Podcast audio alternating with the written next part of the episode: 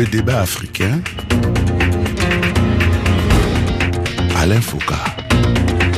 Plateau de rêve aujourd'hui dans cette cinquième édition du Sultani Makutano. Nous sommes installés à Kinshasa avec plusieurs chefs d'État qui ont accepté de jouer le jeu en venant directement répondre aux attentes, aux questions des hommes d'affaires, des chefs d'entreprise, de la société civile réunis ici dans la capitale congolaise pour discuter de développement dans le climat de mutation en cours, tant en République démocratique du Congo que sur le continent, avec la ZLEC, la zone de libre-échange économique africaine. Plusieurs dirigeants donc sur ce plateau.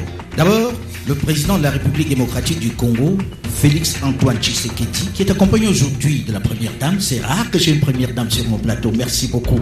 Et bonjour, monsieur le président. Bonjour, madame la première dame, d'être là. Je suis flatté. Mes camarades de RFI vont être jaloux. Deuxième invité, madame Hélène Johnson Sirleaf, ancienne présidente du Libéria. Bonjour, madame la présidente, et merci d'être là. Notre troisième invité est John Dramani Mahama, ancien président de la République du Ghana et qui a fait le déplacement d'Accra pour être là. Bonjour, monsieur le président. Et puis, juste à côté de moi, M. Cheikh Kanté, le représentant du président Macky Sall à ce forum, ministre auprès du président de la République, chargé du suivi du plan Sénégal émergent, qui est également sur ce plateau. Bonjour, monsieur le ministre. Monsieur le président, vous ne souffrirez pas que je commence par la dame, et je sais que vous êtes plutôt ouvert à cela. Madame la présidente, vous avez effectué le déplacement à ce Sultani Makutano pour parler d'investisseurs, pour parler d'économie. Avez-vous l'impression que ça a été utile que vous veniez ici et que garderez-vous de ce Sultani Makutano où vous êtes venu?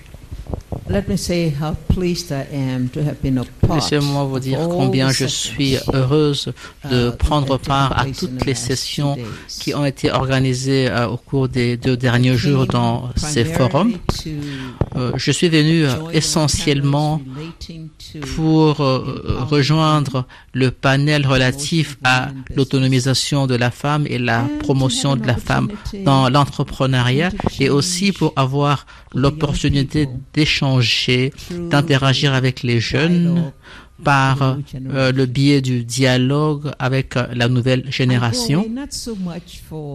Euh, donc, ce que je retiendrai de ce forum, c'est pas tant ce que j'ai pu partager de mon expérience, mais plutôt, je partirai de ce forum de ce que j'ai appris de toutes ces personnes. Absolument.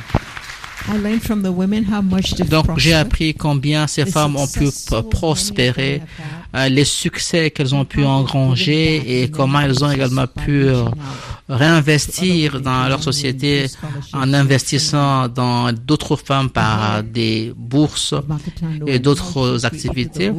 Comment la fondatrice de Makutano a créé ces mouvements, qui a mobilisé pas seulement les Congolais ici, mais également d'autres personnes de la sous-région pour parler de la transformation de la RDC et de l'Afrique, mais aussi sont parvenus à rendre ce forum beaucoup plus international et ainsi nous pouvons nous tous participer et partager avec eux et aussi apprendre d'eux. Donc pour moi, ça a été une expérience tout à fait extraordinaire et c'est ce que je vais rapporter à mon pays avec mes compatriotes au pays. Je vais leur parler du succès que j'ai pu voir ici, alors que nous attendons euh, le réveil du géant qu'est la RDC pour que ce pays puisse prendre sa place.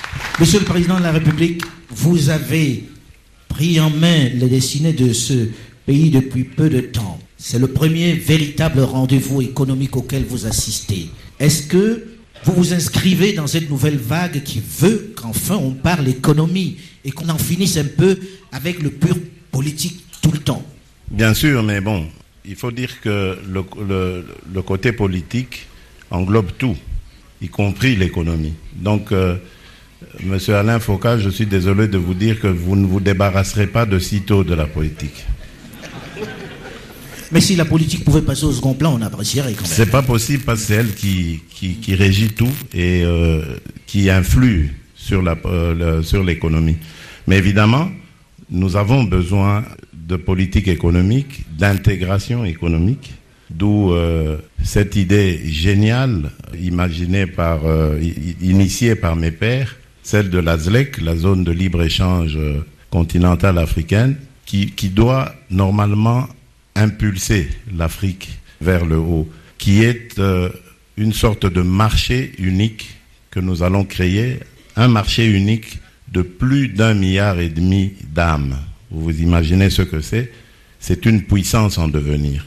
Donc nous avons vraiment besoin de cela en Afrique pour transcender évidemment nos capacités, nos, nos réalités actuelles et d'aller euh, de l'avant en renforçant nos capacités. Quand on vous entend, Monsieur le Président, forcément on est séduit. Je ne pense pas qu'il y ait quelqu'un dans cette salle qui n'ait pas envie d'assister, de vivre à cet immense marché continental. Seulement, on a le souvenir des Kwame Nkrumah dans les années 50 qui ont aussi parlé de cela. Il s'est rien passé.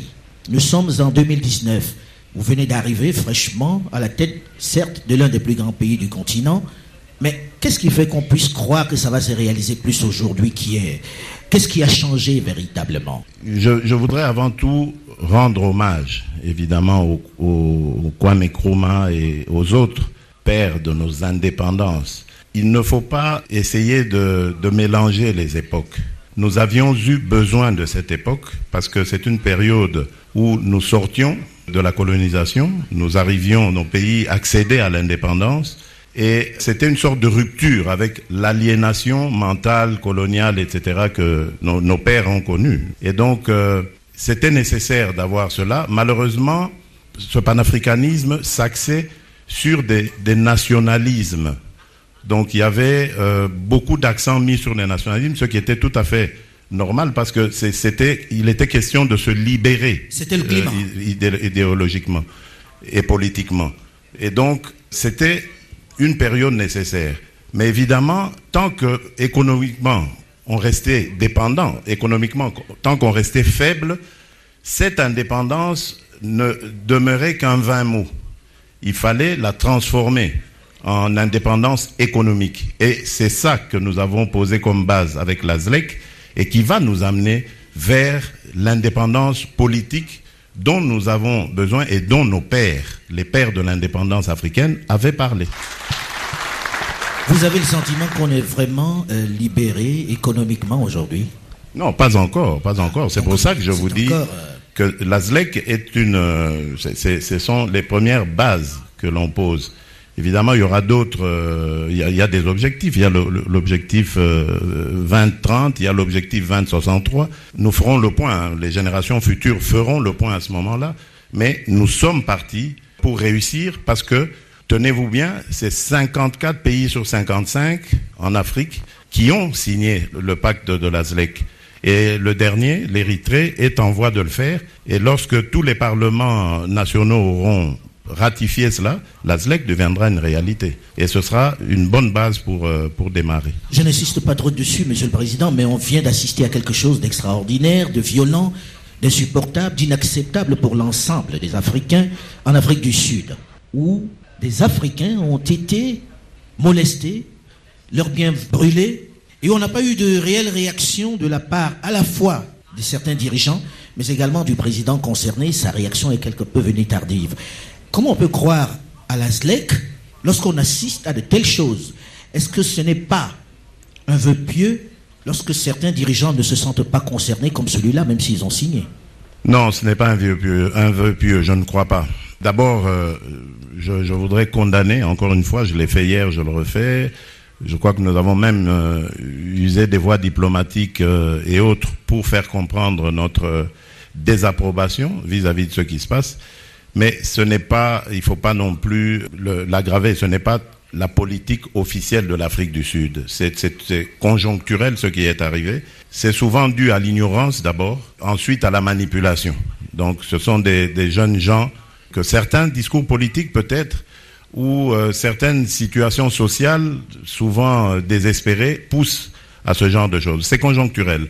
On a vu en France euh, aussi le phénomène des gilets jaunes, etc. Ça n'a pas remis en question l'Union européenne. On a vu le phénomène Brexit. Euh, L'Union européenne n'en est pas morte. Donc, la ZLEC ne mourra pas. C'est quelque chose d'important pour l'Afrique et nous allons le réaliser quoi qu'il en coûte. J'ai envie de poser la question à quelqu'un qui vient du Ghana, qui est souvent présenté comme un des modèles de gouvernance sur notre continent, qui est courtisé par un certain nombre de pays.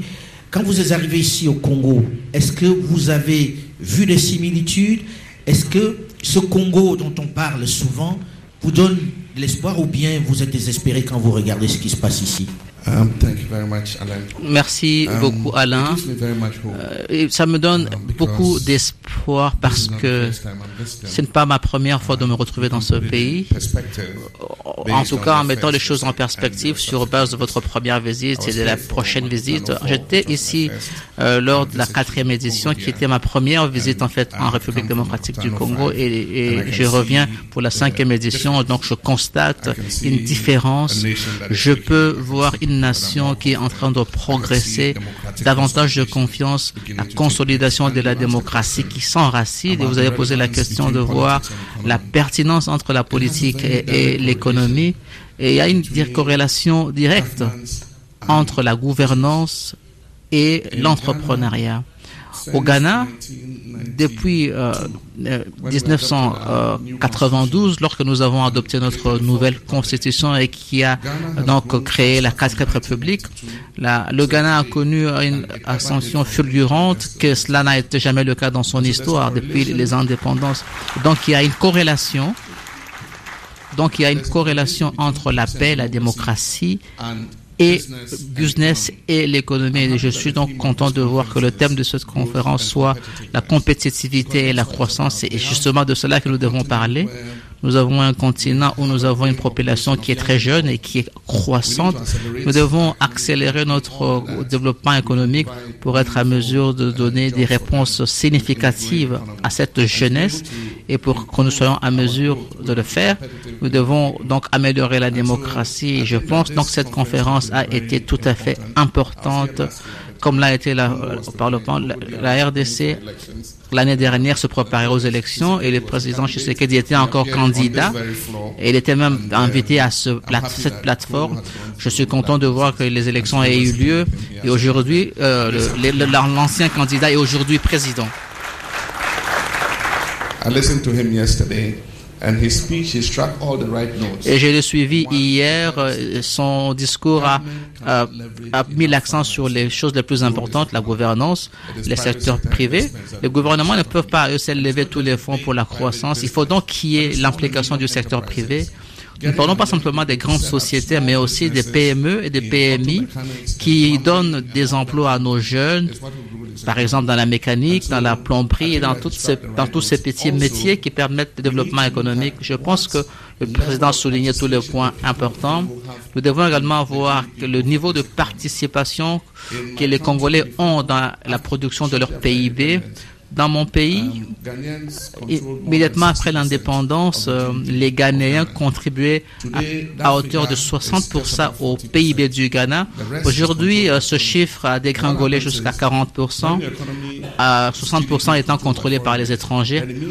Qu'est-ce à dire? Donc, une fois que le PIB est contrôlé par les étrangers, cela veut dire que la plupart des fonds générés, du profit généré, va être euh, exporté à l'étranger. Et donc, quand le président Tshisekedi a indiqué hier que nous devons encourager nos populations à investir et à générer de l'argent, il ne faudrait pas en avoir honte d'être riche.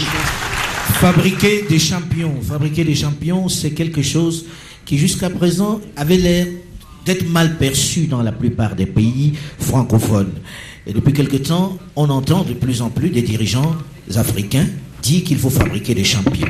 On a entendu cela au Nigeria, ça a donné des grands champions que tout le monde applaudit aujourd'hui. Est-ce qu'il y a une maladie, et là je m'adresse à M. Chekanté, qui est le représentant du président Macky ici, est-ce qu'il y a une maladie chez les francophones avec l'argent? Est-ce que c'est possible que chez vous, on puisse faire des champions et ne pas les regarder comme des voleurs, tout simplement? Je voudrais d'abord exprimer toute ma satisfaction en ayant participé à ce panel. J'ai été comblé d'avoir écouté la jeunesse congolaise. J'ai été comblé d'avoir écouté la femme congolaise. J'ai été comblé d'avoir écouté les chefs d'État présents à ce panel et j'ai été ravi d'avoir écouté le président Félix Tshisekedi. Ça m'a fait penser à une affirmation que l'Afrique, comme René Dumont l'avait dit, vous le connaissez, je peux dire avec force que l'Afrique est bien partie. L'Afrique n'est plus mal partie. C'est pas un slogan? Non. C'est une réalité à l'exemple du Sénégal. Pourquoi? En chiffres et en lettres.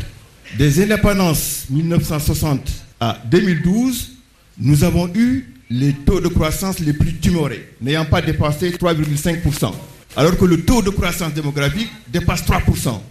Ça a entretenu des cycles de pauvreté. Le président Macky Sall est venu avec une pensée cartésienne d'organisation et de méthode qu'il a appelé le plan Sénégal émergent, qu'il a programmé sur des axiomes. Trois axiomes. L'axiome en mathématiques, c'est euh, retrace la réalité. La transformation structurelle, le capital humain qu'on retrouve dans le programme président Tshisekedi. Monsieur le ministre, je ne vais pas vous interrompre, mais bon, on ne va pas faire une campagne de Macky Sall. C'est pas une campagne. C'est pas une campagne. Je suis en train, en fait, en ligne. Parce que, c'est-à-dire, un président qui ne veut pas être seul doit avoir un programme opérationnel. Parce qu'il va être jugé par sa jeunesse, il va être jugé par ses populations. Et c'est ce qu'a fait le président Macky Sall à travers le plan Sénégal émergent. Maintenant, si vous pouvez revenir à ma question, ça m'arrangerait bien. Oui. Non, non. Je reviens dans la je, je reviens. Le président Macky Sall est en train de former des champions en donnant déjà à sa jeunesse un accès au financement. Il a créé la DER, c'est-à-dire la délégation à l'emploi rapide. Parce que le pro- la clé de voûte pour les jeunes, pour les femmes, c'est l'accès au financement. Il a mis 100 milliards dans une délégation et pour dire aux jeunes, ces 100 milliards-là vous sont destinés et presque sans, sans intérêt. Sans intérêt. Sans intérêt. Cela a permis, parce que le président, quand il venait dans le plan, premier plan d'action priorité, il avait promis sur 10 ans 600 000 emplois. En moins de 7 ans, il en a créé 1 million. Il a multiplié le PIB sénégalais par 1,1,5. Il a multiplié les exportations par 2,5. Et là, je dis, je me suis retrouvé dans le programme du président Tshisekedi quand il a demandé aux jeunes de retourner à la terre. Nous, nous, nous avons atteint presque l'autosuffisance alimentaire à cause de ces programmes du président Macky Sall. Il, en, en un quinquennat, il a créé 196 fermes natangées. Bon, là- fermes, non, mais euh, je, je parle statistiques là. d'accord. Non, attendez. J'ai bien compris. Non, je parle de statistiques. Eh, eh, parce que nous sommes, au départ, pour le premier, parce, pour le premier plan d'action prioritaire, nous sommes partis à Paris, devant les bailleurs de fonds, présenter un programme.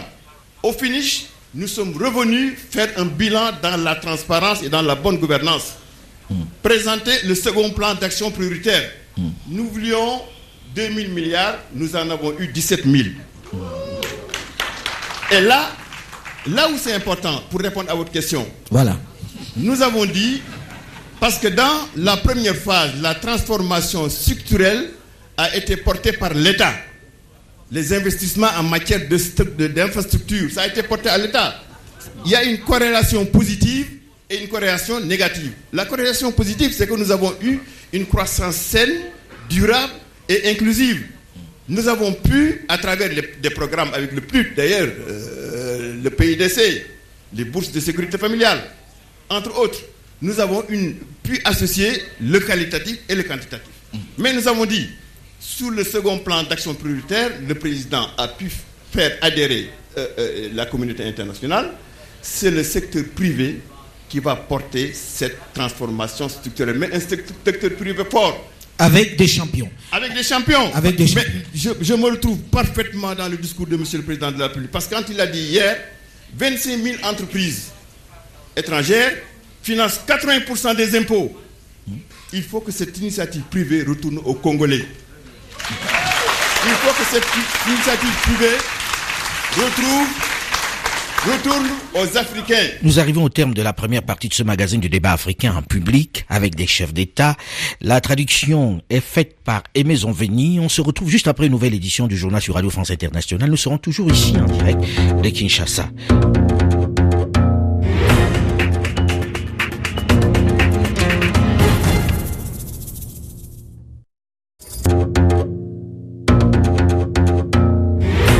Le débat africain. Alain Foucault. Bonjour et bienvenue à tous ceux qui nous rejoignent seulement maintenant dans la seconde partie du débat africain qui ce dimanche est à Kinshasa au sein du Sultani Makutano, qui est devenu en cinq éditions l'un des principaux rendez-vous économiques du continent. Avec plusieurs dirigeants qui ont décidé de venir eux-mêmes pendant ces deux jours à la rencontre des chefs d'entreprise, des acteurs économiques de ce vaste pays continent qu'est la RDC. On retourne dans cet auditorium où quatre chefs d'État ont accepté de venir parler dans le débat africain. Un plateau de choix, donc, avec en face de plusieurs centaines de chefs d'entreprise. Sur ce plateau, d'abord le président de la République démocratique du Congo, Félix Antoine Tshisekedi. Second invité de ce plateau, Madame Hélène Johnson Sirleaf, ancienne présidente du Libéria.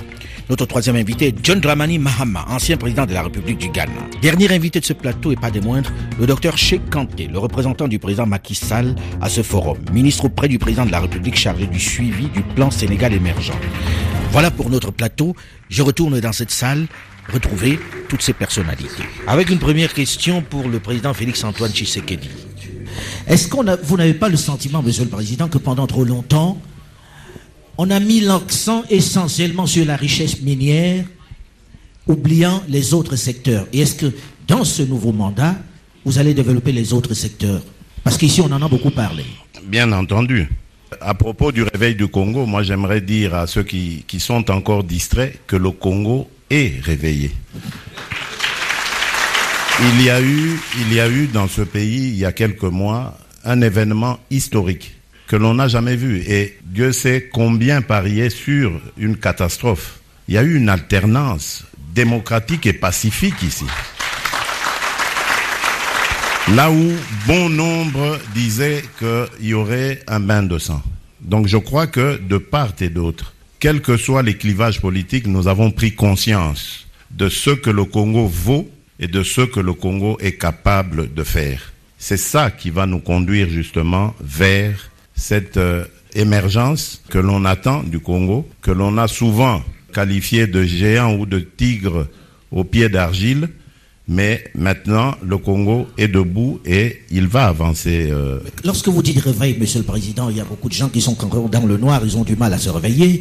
Dans ce pays, il y a 6% seulement de gens qui ont l'électricité. Vous avez mis en place une politique d'urgence en matière d'énergie. Dans combien de temps le Congolais qui est dans l'arrière-pays pourra appuyer sur le bouton et avoir l'électricité? Est-ce qu'on va continuer avec les mêmes programmes géants qui durent depuis des décennies, Inga 3, qui est devenu un peu l'arlésienne, ou est-ce qu'on va développer des choses avec des privés qui sont ici dans cette salle, qui ont entrepris des choses, il y en a qui pensent que c'est le privé qui dans ce domaine-là va travailler. La politique d'urgence, en fait, euh, des, des 100 premiers jours, comme on l'appelait, ce, ce n'était pas que dans le domaine énergétique, c'était dans plusieurs domaines, parce qu'il fallait envoyer un signal. Vous avez parlé tout à l'heure de sortir du secteur des mines, et j'allais le dire, notre intention est de diversifier notre économie en s'appuyant principalement euh, sur l'agriculture et les technologies nouvelles.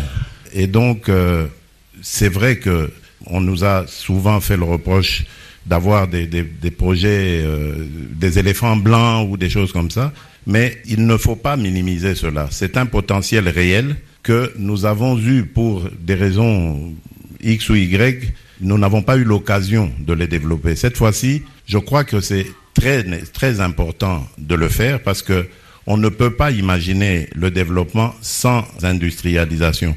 Et cette industrialisation ne peut venir que par l'énergie. Notre énergie, j'ai dit ici que nous étions, nous avions des potentialités énormes avec Inga, mais on fait une fixation sur Inga, mais à côté d'Inga, nous avons des centaines de sites moins importants, mais tout aussi capables de générer de l'énergie.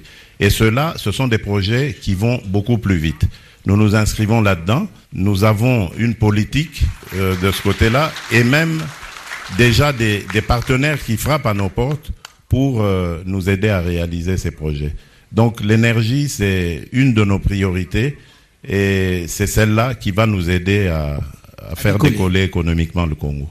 Madame la Présidente, vous avez l'expérience des institutions financières internationales, vous êtes économiste, vous avez travaillé sur ces sujets-là pendant longtemps au sein de ces institutions financières internationales. Là, on parle de SLEC, on parle de zone de libre-échange économique continentale. Est-ce que économiquement, vous voyez ça se mettre en place? Quelles sont les priorités? Quelles sont les choses qu'il faut faire dans l'immédiat pour que ça devienne réalité? On sait que ça passe par l'économie. Comment mettre ça en place rapidement pour que les gens ne se découragent pas? Uh, Laissez-moi dire de prime abord que, que la SLEC, qui est en fait la zone de libre-échange économique qui a été, dans le cadre d'un protocole dernièrement ratifié, vise justement à à rendre nos pays et que ça constitue un pas important, un tout premier pas et qui nous donne l'impulsion nécessaire et la directive pour être à mesure de nous pencher sur les autres questions qui doivent être traitées. Et nous devons donc euh, mettre en œuvre ces protocoles sur la libre circulation des personnes, ce qui permettra davantage de personnes de se déplacer avec leurs compétences, avec des capitaux à travers les frontières sans être buté à ces difficultés euh, de, traverser des frontières. Nous devons travailler davantage sur les infrastructures, arriver à connecter les différents pays, ce qui permettra par des voies ferroviaires, par d'autres moyens de communication. Nous devons renforcer euh, la formation en sciences, en technologie, en, en, ingénierie et en mathématiques. Nous devons nous y investir à l'avantage de nos jeunes parce que beaucoup de pays connaissent du retard dans ce domaine. Et l'autre chose, c'est que nos propres programmes nationaux doivent s'aligner à ce que la SLEC justement préconise. Comme ça, nous n'allons pas avoir un protocole qui définit tout ce que nous devons faire, alors que nos propres pays, eux, ont des préférences qui leur sont propres, des priorités qui leur sont propres et qui, qui sont peut-être contraires à ces protocoles. Eh bien, je crois que le continent est en train de progresser dans la bonne voie. Je suis convaincu que beaucoup de nos pays se sont déjà qualifiés pour arriver à un certain niveau pour aller plus vite et ainsi être à mesure de tirer ces pays qui sont à la traîne mais je pense que cet engagement des dirigeants africains de ce jour, cet engagement est différent. Ils sont uh, engagés au développement. Ces dirigeants sont engagés à l'intégration. Ils sont forts, ils sont jeunes. Nous sommes en fait en train de passer le bâton à cette nouvelle génération de leaders. Comme ça, eux, à leur tour, vont le passer au prochain. On a dit que le développement ne peut pas se faire sans les femmes. Mais certains disent il y a un retard dans la formation des femmes. Est-ce vrai? Est-ce que les femmes que vous avez vues sont capables de participer à ce changement de paradigme? Elles ne sont pas simplement à même de participer, en fait, elles sont en train de prendre le devant de ce changement. Vous connaissez le Fonds monétaire international, la Banque, la Banque mondiale et toutes ces structures. Est-ce que les Africains doivent continuer d'écouter ceux qui viennent là-bas ou doivent-ils créer leur propre modèle aujourd'hui? Et lequel? Maintenant, l'Afrique est changée. L'Afrique a changé. Euh, bien que nous continuions à être euh, dans des négociations, des programmes avec le FMI, mais aujourd'hui, le FMI ne nous impose rien, ne nous dicte pas ce que nous devons faire. Ce sont plutôt nos dirigeants qui prennent la responsabilité de piloter ces, ces programmes. Les choses ont vraiment changé. Est-ce que les dirigeants que vous êtes, et là je m'adresse à M. Dramani, au président Dramani, est-ce que les présidents que vous rencontrez, que vous croisez aujourd'hui, parlent de façon égale avec les autres dirigeants, sont moins complexés parce que pendant longtemps, on serrait un peu les fesses, excusez-moi l'expression, lorsque certains rencontraient les dirigeants et se pliaient en quatre. non, je vous assure qu'il n'y a pas de complexe. Les dirigeants sont élus pour assurer un mandat et donc la première chose qui doit être leur priorité, c'est vos intérêts nationaux, les intérêts de votre pays, de sorte que quand vous allez au niveau international, vous allez voir ce qui est profitable à votre pays et vous allez travailler justement pour atteindre ces objectifs-là.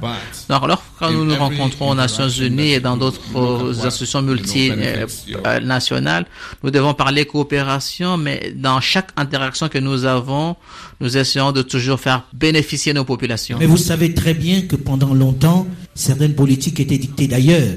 Là, je vais me tourner vers le président Tshisekedi. Vous ne tendez pas l'oreille pour savoir ce qu'on pense à Paris, Londres ou euh, Bruxelles. Évidemment, nous sommes euh, dans ce qu'on appelle la, mondialisation. On ne peut pas diriger un pays aux enjeux aussi importants, à la fois continentaux et même euh, au-delà, sans tenir compte des avis et considérations des autres partenaires. Mais attention, ce ne sont que des avis et considérations, ce ne sont pas des injonctions. Donc nous restons et nous tenons à demeurer libres. Nous restons et nous tenons à demeurer libres et indépendants. C'est ce qu'ils attendaient d'écouter les dirigeants en disant pourvu qu'il ait les mains libres, je vois le président Mohamed qui veut dire un mot. Yes, I want to give you an example. Je voudrais Um, juste vous donner un exemple. Nous avons découvert le pétrole au Ghana et nous avions des partenaires internationaux qui nous ont rejoints, Talco, Canada, beaucoup d'autres compagnies pétrolières internationales. Et ces compagnies ont commencé à produire du pétrole et nous avons décidé de pouvoir voter une loi sur euh, le contenu local et cette loi qui, qui imposait que la majorité des, du personnel employé dans ces industries pétrolières soit des Ghanéens. Et évidemment, l'ambassadeur américain et l'ambassadeur britannique sont venus me voir, me dire euh, leur mécontentement de cette loi. Et je leur ai dit, ben, je ne, je ne m'attends pas à ce que vous soyez contents. Du moment que les Ghanéens, eux, sont contents, cela me convient. we, we, we must capture the commanding Nous devons euh, prendre la direction de nos peuples. Nous ne devons pas voter des lois, formuler des politiques parce qu'elles nous ont été imposées. Nous les formulons, nous les prenons parce que cela est au bénéfice de la population et nous devons les mettre en œuvre Ce qui, effectivement. ce qui est agréable à entendre aujourd'hui. Alors, aujourd'hui, on parle de la libre circulation des marchandises, etc. Est-ce qu'aujourd'hui, très concrètement, l'Afrique de l'Ouest se sent proche de l'Afrique centrale, qui se sent proche de l'Afrique des Grands Lacs, Monsieur le ministre Chekanté Nous sentons beaucoup d'améliorations euh, dans ce domaine-là sur le commerce intra-africain. Je suis bien placé pour en parler parce que j'ai été pendant cinq ans directeur général du port de Dakar. Je te disais tout à l'heure, ami, ce qui était important, c'était la vision de nos chefs d'État. D'abord, une vision claire, nette et précise. Cette vision-là, aujourd'hui, nous rend moins dépendants par rapport à l'étranger. Nous n'avons pas besoin d'aide. Nous avons besoin de partenaires, aussi bien publics que privés.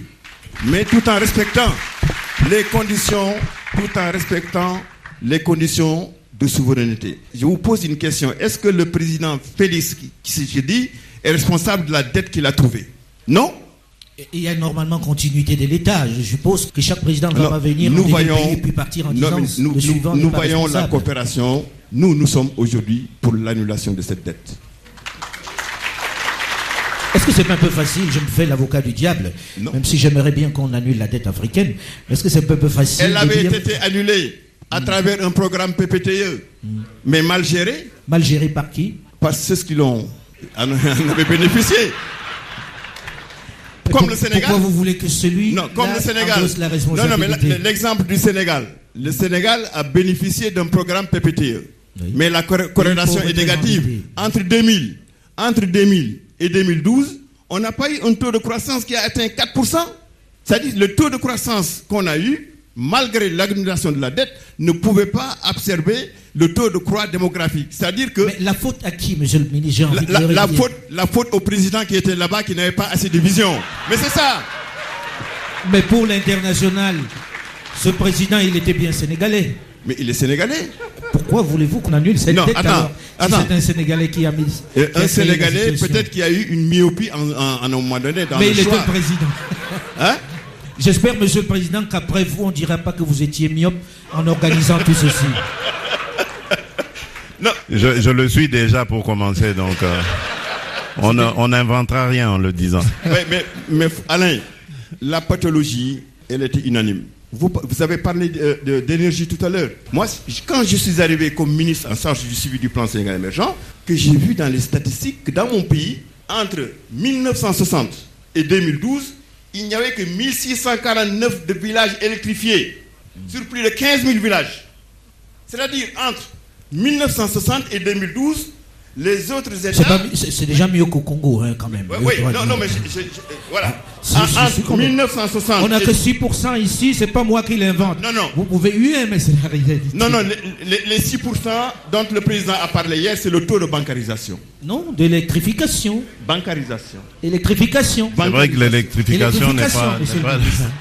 Électrification. Chez nous. Ah, L'électrification l'électrification est à 9% à peu près. Bon, on ne va pas 8-9%. chipoter sur les. Monsieur le Président. Est-ce qu'il ne faudrait pas, et là je m'adresse à l'économiste, Madame Hélène Johnson Sirleaf, des spécialisations par région pour permettre que les choses s'arrangent. Parce que quand on parle, on parle économie, on parle économie, on n'a pas parlé santé, on n'a pas parlé éducation, et on ne pense pas qu'un seul pays puisse organiser tout ça de façon efficiente. Est-ce qu'en étant l'énorme marché dont on parle, il n'y a pas moyen que chacun s'occupe de quelque chose pour que le résultat soit positif? N'est-ce pas ça l'urgence? Je pense que chaque pays qui ont euh, leur programme de développement devrait veiller à ce que l'allocation soit équilibrée et qu'il soit à mesure de promouvoir la croissance du secteur privé et que cette croissance soit à mesure de porter des arrangements privés, notamment la SLEC. Mais au même moment, nous ne devons pas oublier le fait que, à moins de pouvoir atteindre notre croissance qui permette nous devons d'abord avoir une population instruite. Il doit y avoir une approche équilibrée qui assure une croissance inclusive de manière à ce que les résultats de cette croissance puissent conduire à des activités majeures dans le secteur productif et, et ainsi utiliser ces bénéfices pour euh, euh, garantir les services sociaux de base. Et je pense que nous sommes tous euh, euh, conscients de cela, que chaque pays doit se spécialiser et doit le faire selon ses spécificités nationales. Mais je pense également que chaque pays est en train de planifier conformément à nos budgets pour avoir des allocations budgétaires efficientes. Permettez quand même que je renchérisse sur ce qu'a dit Madame Hélène Sirleaf à propos de la spécialisation de, l'économie. Euh, je crois que euh, il faut une spécialisation, mais elle ne doit pas être décrétée. Euh, cela sera régulé par les lois du marché et les besoins de d'échanger, de commercer entre États africains. Et ça nous, amènera forcément à, des échanges avec des spécialisations dans les produits proposés. Donc, l'initiative de Makutano est tellement euh, louable qu'il faut évidemment souhaiter que cette initiative aille grandissante. J'espère que oui, euh, cette initiative ira crescendo et que nous aurons de plus en plus de dirigeants africains euh, ici au Congo. Monsieur le Président, je vais me permettre de terminer sur les antennes de Radio France Internationale en demandant à cette assistance où ce sont tous des patrons, et vous-même à nous lever pour chanter l'hymne congolais sur les antennes de RFI pour le reste du monde, s'il vous plaît. Et c'est sur cet hymne que va se terminer notre émission. Alors, j'ai trouvé qu'il y avait une cantatrice dans la salle qui était l'organisatrice de ce rendez-vous et qui puisse entonner l'hymne national, s'il vous plaît. Debout.